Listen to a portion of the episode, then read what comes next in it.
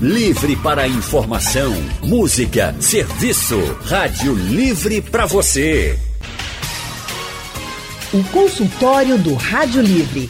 Faça a sua consulta pelo telefone 3421 3148. Na internet www.radiojornal.com.br. As atividades físicas estão nas receitas de médicos de praticamente todas as especialidades, do cardiologista ao psiquiatra. A pandemia do novo coronavírus trouxe mudanças para aquele momento em que a gente precisa dedicar para colocar o corpo em movimento. Pois é, Leandro, e uma das mudanças é o uso da máscara. Em ambientes fechados, além da máscara, a rotina também ficou bem diferente, né? E aí aquelas atividades ao ar livre que também precisam né, de máscara, acabaram sendo uma alternativa para quem quer evitar esses ambientes fechados, pelo menos por enquanto. Mas do lado de fora, nas praias e parques, também é preciso ter muito cuidado para evitar lesões e acidentes. Vamos falar sobre tudo isso agora no consultório do Rádio Livre com o profissional de educação física, Eric Barreto. Boa tarde, professor. Boa tarde, Leandro. Boa tarde, Anne. Mais uma vez, obrigado aí à Rádio Jornal pelo convite, para a gente falar mais um pouco sobre exercício, dessa vez sobre um tema extremamente atual, né? Que a turma está procurando demais o ar livre para se exercitar. É verdade, Eric. Muito obrigada por estar conversando com a gente hoje. E quem também está com a gente no nosso consultório é o educador físico, personal trainer especialista em treinamento funcional, Jailton Santos. Boa tarde, professor Jailton. Também seja muito bem-vindo ao nosso consultório. Boa tarde. Agradeço o convite. Boa tarde a todos. E vamos falar sobre uso de máscaras e atividades. Vamos lá, professor. Para, é, seja bem-vindo aqui também ao, ao nosso consultório. É, eu ia te dar parabéns, não sei porquê, mas parabéns pelo trabalho também que o senhor desenvolve e pela entrevista que eu sei que vai ser maravilhosa hoje aqui no nosso consultório. O apresentador tá doido, gente. Não esquenta, não. Vamos lá, você que está ouvindo a gente pode participar pelo painel interativo ou pode ligar para cá também e conversar diretamente com os nossos convidados. Vou começar perguntando para o professor Eric sobre uma atividade física que é uma das mais comuns, uma das mais recomendadas, quase todo mundo pode fazer sem restrição, que é a caminhada. Alguma orientação específica para que a caminhada não se transforme num problema de saúde, professor? É, vamos lá, né? A caminhada, muitas vezes, ela é vista de duas formas. Algumas pessoas falam que não serve para nada, e outras pessoas acham que a caminhada ela precisa ser feita é, por um tempo X, em um determinado momento do dia. É, eu acho que uma caminhada, se a gente parar para pensar que um ser humano, é, a, a locomoção básica da gente é caminhando, ela não deve ter muita contraindicação exceto em casos onde haja uma necessidade específica, se a pessoa for de grupo de risco, como por exemplo tiver sobrepeso, obesidade, hipertensão e coisas do tipo. Mas de uma maneira geral, eu acho que de 30 minutos a uma hora de caminhada por dia é, é, uma, é um remédio que não tem contraindicação na bula. Pode ficar tranquilo.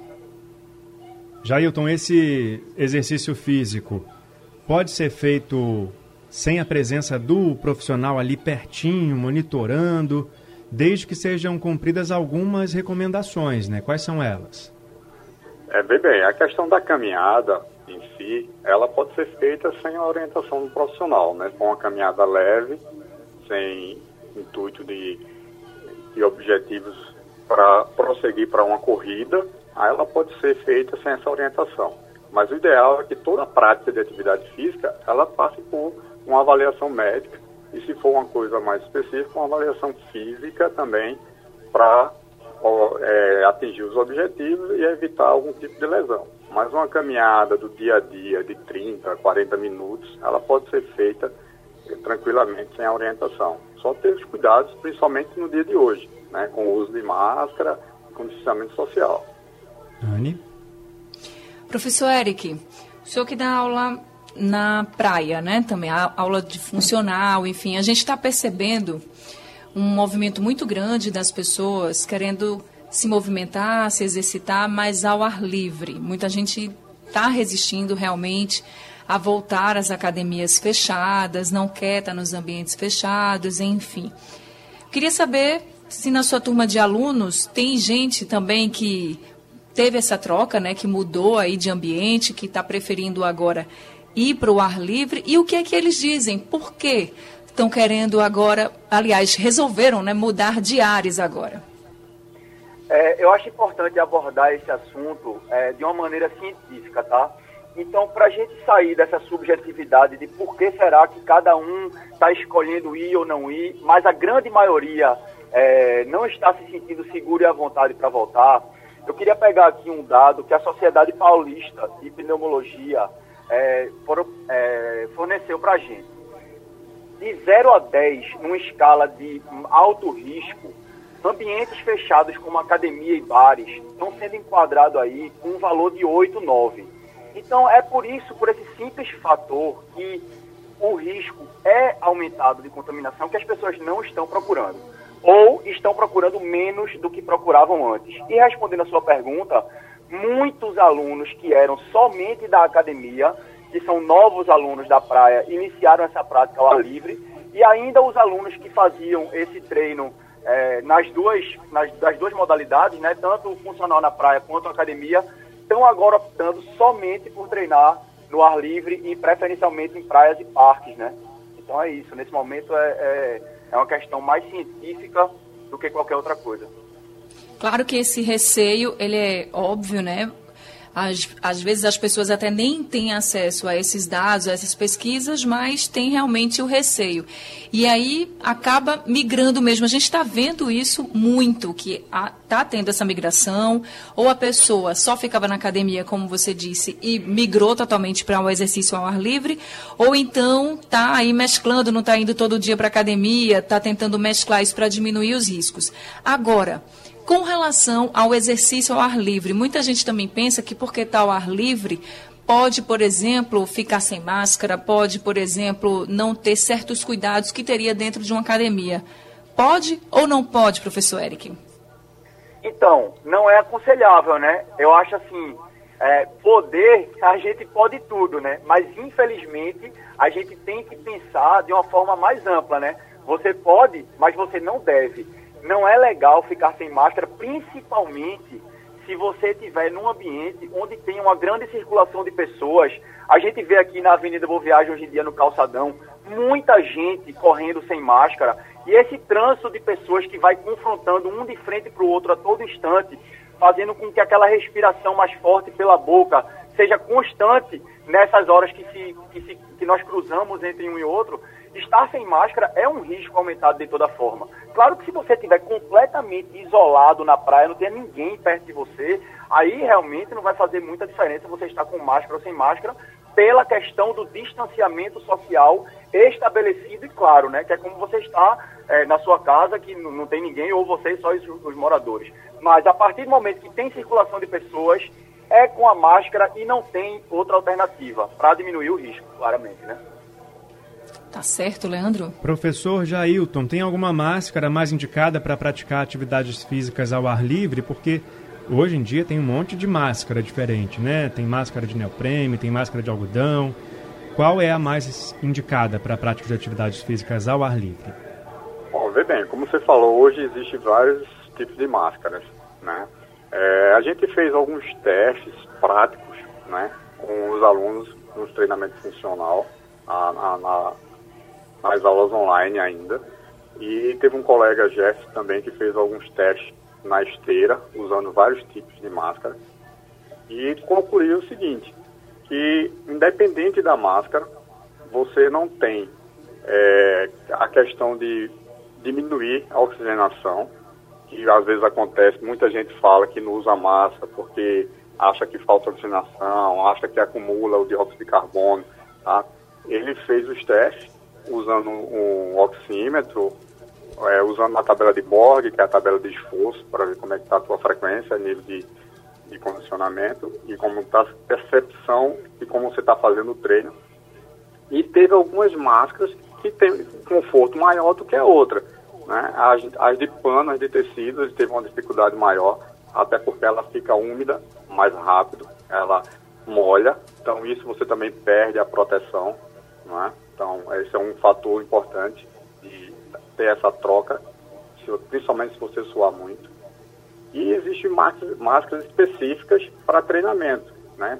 Vários modelos, Kinite, é, hoje tem a, a que é muito boa para correr também, que ela pega bem o seu rosto. Mas a, a questão mesmo de uso de máscara é você saber que tem que usar, tem que fazer uma adaptação e fazer essa troca a cada uma hora, duas horas, se você fizer exercícios com intensidade e, e fazer com que essa máscara fique úmida.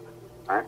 Até essa dificuldade de a máscara umedecer, aumentar a temperatura interna, a temperatura da face do seu corpo, principalmente do rosto, né, local, e você ter essa sensação de calor aumentada, aumentar também a parte de sede, você tende a ficar com mais sede por essa umidade.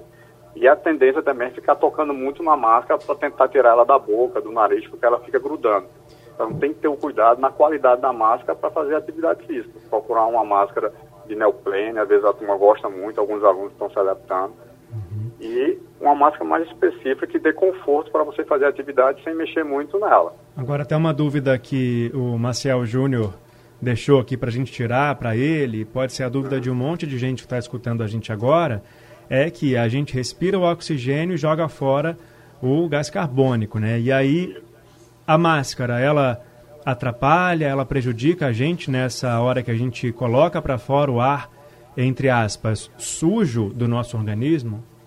Essa é uma dúvida muito grande, tá? E inclusive apareceu muito fake news falando sobre essa questão, né? Esse uso prolongado de máscara e essa troca gasosa. Muitos fake news falaram que essa troca gasosa ela é prejudicada, aumentando a hipoxia, né, que é a baixa de oxigênio no organismo, certo? Falaram até que a pessoa desmaiava, sentia-se mal, né, provocava uma hipercapnia, que é o aumento do dióxido, certo? E isso não existe, tá? As máscaras são feitas para ter essa, essa, essa mudança de liberação de gás carbônico e a entrada de oxigênio. O que acontece muitas vezes de pessoas passarem mal é que as pessoas têm um certo condicionamento, passou um período parado agora devido à pandemia, bota uma máscara e vai fazer a atividade na mesma frequência, na mesma intensidade que fazia antes. Então, a tendência é essa pessoa se cansar mais rápido e ficar com a respiração muito acima do normal. Por isso que tem que ter adaptação, tá? Tem que começar devagar, se for fazer exercícios resistidos, aumentar os intervalos para ter uma recuperação melhor. Mas que essa máscara vai fazer com que você é, absorva mais gás carbônico, como a turma vem falando, passe mal e prejudique a sua saúde, ela não existe. Tá? A máscara realmente ela não prejudica a saúde de ninguém. Pelo contrário, ela previne. Tá? O importante é saber usar. Certo, está respondida então a dúvida do Marcel Júnior. Se você está ouvindo a gente agora, tem alguma dúvida, manda para cá pelo painel interativo. Lá na transmissão do Facebook também, a gente está ao vivo, você pode comentar a sua pergunta. O Anny Barreto está lá de olho.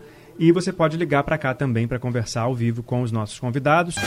Consultório do Rádio Livre hoje falando sobre os benefícios dos exercícios ao ar livre. Muita gente agora está optando por se exercitar ao ar livre para diminuir os riscos de contágio do novo coronavírus e existem sim muitos benefícios. A gente vai conversar agora com os nossos especialistas para saber justamente que benefícios são esses.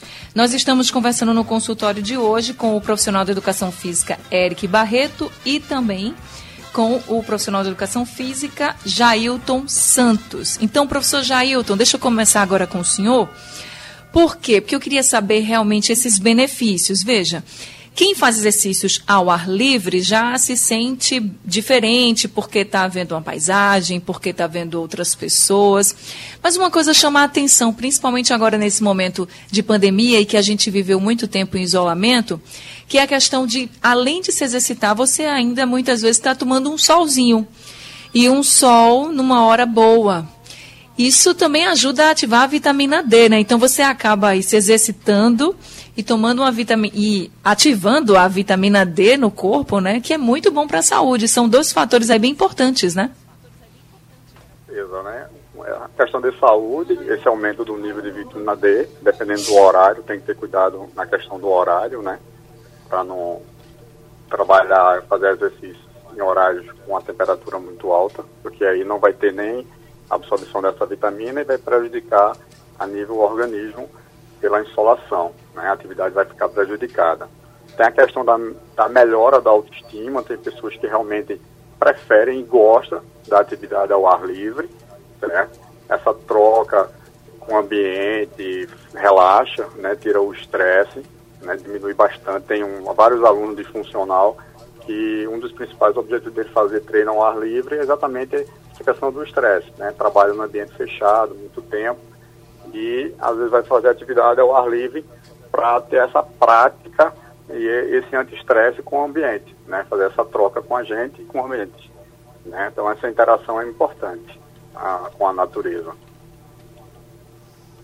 É isso aí, gente. Então, para quem está querendo ativar a vitamina D, também ter um treino mais relaxante, vamos dizer assim, né, num ambiente mais relaxante, ao ar livre é sempre muito bom. E com relação ao sol, fica o alerta do professor. É como eu disse, né? Tem que estar tá tomando sol cedinho. Muita gente está fazendo exercício cedinho e está tomando aquele sol no horário bom, está ativando a vitamina D perfeitamente. Mas se for muito tarde, é como o professor Jailton disse, aí já fica perigoso para a saúde. Gente, agora quem está querendo participar do nosso consultório é o nosso ouvinte Jonas Alves, do bairro Novo Olinda. Jonas, muito boa tarde para você. Boa tarde, Internacional Leandro.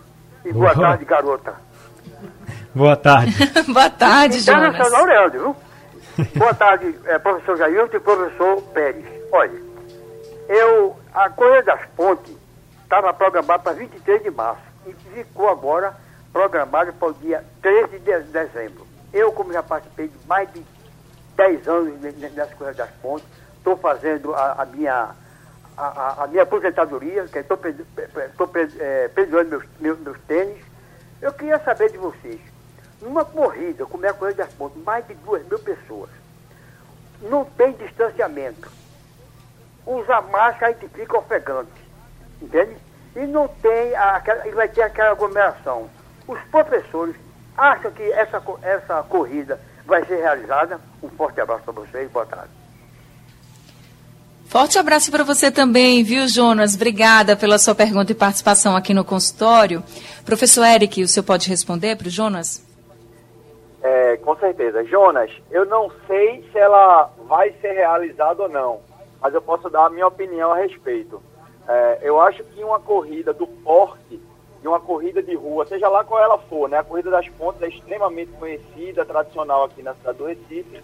É, se não houver segurança para que isso aconteça, e como nós estamos nesse momento agora é, um pouco pessimistas em relação a isso, né? Porque não está apresentando nenhuma, é, nenhuma medida que seja é, mais segura para que a gente possa desenvolver um tipo de atividade como essa eu acho que não deveria acontecer a corrida das pontes, porque se a gente pensar nisso, é, a gente está começando a abrir muito as possibilidades. Aí as pessoas vão começar a dizer, peraí, se teve a corrida das pontes, qual é o problema de eu fazer uma festa aqui na rua, fechada, com uma banda tocando e duas mil pessoas aqui? Né? Se já não vai ter distanciamento social, se vai ter aglomeração de pessoas, se a gente sabe que vai ter todo mundo abaixando a máscara o tempo todo, no meu modo de enxergar, não existe outra solução a não ser não existir essa corrida. Certo, bem, Eric. Agora é... tem uma pergunta do Facebook. Opa, pode falar, professor Jailton. Não, é só, só dando um reforço à resposta do Eric.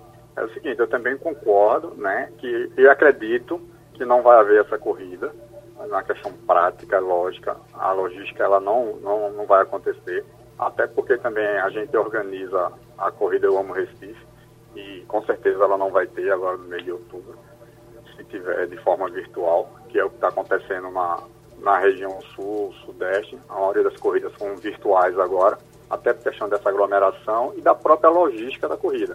Né? Ela realmente ela não, não existe em termos de, de, de, patrocínio, em termos de custo, em termos de tudo. Né? E também na questão da aglomeração, da questão de, dos atletas na hora da saída podem até respeitar a questão da máscara, da distanciamento, mas durante a corrida não tem como fazer esse controle. Então acredito que essa corrida Esse ano acredito que não vai ter nenhuma corrida aqui em Recife a nível de presencialmente. Tá certo, professor Jailton. Agora pelo Facebook, a Joselina está perguntando o seguinte, Eric. Ela diz, olha, gosto de caminhada, que você começou o consultório falando sobre isso, né? Mas ela diz assim, ó, mas minha barriga não sai. Ô, preocupação da gente, né, mulher? Eu sei, Joselina, eu lhe entendo. Aí ela diz: Gosto de caminhada, mas minha barriga não sai, odeio abdominal e estou andando pouco. O que é que eu faço? É Joselina de Cruz de Rebouças quem está perguntando, Eric. vamos lá, vamos, vamos tentar ajudar a Joselina. Joselina, a, a primeira coisa que você tem que fazer é esquecer a sua barriga e pensar na sua saúde. Essa vai ser a maneira mais clara e objetiva de, por consequência, você perder o peso que deseja ou emagrecer o que você está é, tá almejando. Fazer uma caminhada somente é pouco para um nível de emagrecimento desejado. E principalmente quando a gente pensa em emagrecimento e perda de peso, a história ela se torna multifatorial.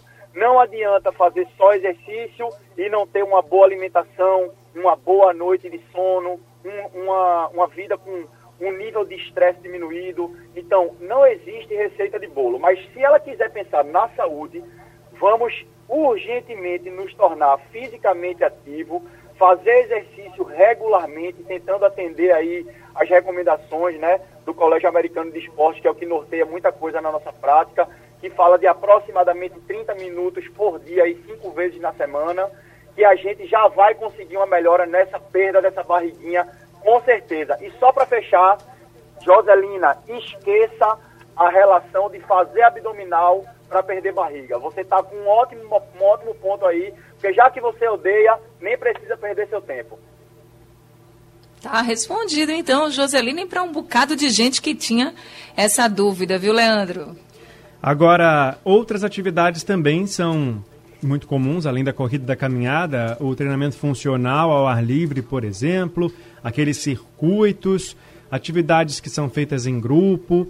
Do, o Jailton, então, agora, responde para a gente quais são os cuidados que as pessoas têm que tomar para fazer essas atividades com segurança. Os cuidados, tá? principalmente agora, o uso de máscara e o distanciamento social. Né? É, temos que ter cuidado com um aluno da seguinte forma. É, às vezes acontece no dia a dia, no, na atividade física, ao ar livre, é que o aluno acha, a grande maioria, que o uso de máscara é suficiente para proteger ele no total. E a gente sabe que não é. Então, é mais um fator de proteção. Então, tem que ter o distanciamento social, tem que ter a higienização sempre, no início, chegada às aulas, durante a aula, no final da aula. Então, às vezes, a questão do uso de máscara é, tende nas pessoas essa falta, essa falsa proteção total e termina prejudicando mais ainda. Então a gente tem que sempre conversar com o aluno, deixar claro a ele que durante a atividade ele vai ter que ficar distanciamento pelo menos de dois metros, que é o que a gente está fazendo, tá? Higienizar sempre quando chegar, o material vai estar sempre higienizado. No final da aula, evitar o contato com o professor, evitar o contato com o outro aluno. Então tem, tem que sempre orientar nesse sentido. Quanto à parte física, a gente sempre orienta o aluno que a gente vai começar de forma bem moderada. A gente não vai começar no nível que ele terminou antes, há quatro, cinco meses atrás. Tá? Senão ele vai sentir uma dificuldade muito grande na questão do respirar e na questão da adaptação. Se acontecer de a gente trabalhar com atividade muito intensa, termina até estimulando o aluno, porque ele não vai conseguir completar os exercícios. Então, priorizar a questão do distanciamento, uso de máscara e fazer atividades físicas moderadas em devagar, relação... progredindo de acordo com o condicionamento do aluno. Tá? E, deixar bem claro isso para ele. Certo. E em relação aos, aos equipamentos que são usados, aqueles acessórios, tem que ser tudo bem higienizado, né? Vê bem, o que a gente está conseguindo fazer agora, no, no, no, personal é mais tranquilo, né? No ar livre. Porque está você, está o aluno, então o material está higienizado para ele, a utilização é só dele. A questão do funcional que está acontecendo em alguns lugares, essa higienização ela tem que ser realmente bem mais eficaz. Se houver a troca, que o ideal é que não haja troca de material durante a aula, tem que estar sempre sendo, sendo ser higienizado. O ideal é que a gente faça um circuito onde aquele aluno pega um material e permaneça com aquele material até o final. Entendeu? A não ser que no meio da aula a gente vai ter uma aula de 30 minutos, com 15 minutos a gente vai dar uma parada para a água. Outra coisa importante é que cada um vai levar a sua água, não vai ter água coletiva, então cada um vai estar com sua garrafinha. Então nesse intervalo vai fazer a organização do material e vai fazer um rodízio entre os alunos para pegar outro material. Mas sempre lembrando que essa limpeza é primordial, fundamental. Anne.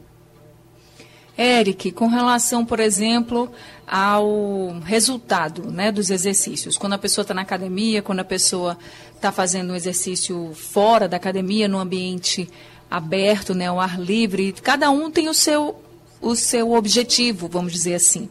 Tem gente que quer crescer, tem gente que quer manter, tem gente que quer emagrecer. A Joselina acabou de falar sobre a questão da barriga, né? E eu queria saber de você se no exercício ao ar livre, em que não se vai usar máquinas, por exemplo, como na academia, também dá para ter um resultado bom e rápido. Vamos lá. É, eu acho que é, a gente precisa primeiro pensar quem é esse aluno, né? Pessoas que estão com baixo nível de atividade e treinamento físico vão colher melhores resultados mais rápido do que quem já vem treinando há muito tempo é, numa academia, por exemplo, nessa troca. Mas isso é um fato e um fator bastante simples. É, no meio da, da, da ciência da, da educação física e do treinamento, existe uma frase que fala assim: quanto menos treinado a pessoa é, mais treinável ela vai ser. Então, por exemplo, se eu pegar uma pessoa que nunca correu um quilômetro na vida, a gente vai conseguir ter adaptações a cada treino. A cada treino ela vai evoluir. Então, quem está começando vai colher resultados muito bons nessa prática ao ar livre. Aí as pessoas podem se questionar, então quer dizer que eu que faço exercício há muito tempo, estou com medo de voltar para a academia, vou para o ar livre e não vou ter mais resultados parecidos com o que eu tinha antes. De maneira nenhuma. É para isso que existem métodos intensivos de treinamento. O que é que isso é? É uma maneira diferente de fazer aquele exercício que você fazia. De forma bastante clara, a gente pode usar, por exemplo, o circuito, a gente pode usar exercícios combinados, a gente pode usar exercícios intervalados. E essa intensidade aumentada que esse praticante precisa vai ser atendida continuando dando os mesmos resultados que ela tinha antes e muitas vezes podendo facilitar pela, é, pela dinâmica dos treinos resultados diferentes, principalmente a nível cardio, que é uma coisa que a gente está observando muito. As pessoas pegavam muito peso na academia e por não gostar da esteira não faziam trabalho cardio. E agora, ao ar livre, com, esse, com essa maior sensação de prazer e bem-estar, estão se dispondo a isso, então estão tendo esses resultados sensacionais. Tem contraindicação para alguém fazer exercício ao ar livre? Ou seja, todo mundo pode fazer ou só algumas pessoas podem fazer? A contraindicação é para exercício e não para se é ao ar livre ou se é em ambiente interno. Então, se a pessoa, por exemplo, é, tem um quadro de hipertensão ou diabetes ou obesidade, né, ou é sedentário há muitos anos, esses cuidados eles vão precisar ser tomados dentro ou fora de qualquer ambiente. Né? Não é uma contraindicação por ser ao ar livre, não. Tá certo, Leandro? Para a gente só encerrar o consultório de hoje com a dúvida do Iraquitã, que mandou a pergunta para a gente pelo painel interativo, ele é do Engenho do Meio. Jailton, ele está perguntando se ele tem que parar de, de praticar atividade física, diminuir a atividade física ou procurar um médico porque ele corre de segunda a sábado cerca de 7 quilômetros e sente um desconforto na canela esquerda. O que, que ele tem que fazer? Bom, bem, bem, se ele sente um desconforto com a atividade física, no caso dele é a corrida, ele tem que procurar um especialista. Né? No caso dele, ele está sentindo uma coisa localizada, que é na canela, que é um desconforto. Ele tem que procurar um médico ortopedista para avaliar tá? e cuidar. Porque se ele continuar tentando correr esses 7 quilômetros todos os dias, sentindo esse desconforto, a tendência é essa dor ou esse desconforto aumentar e ele ter que parar de vez. Então é muito melhor ele fazer uma visita a um médico agora, fazer um tratamento para até diminuir um pouco esse volume e trabalhar em cima do que ele tem.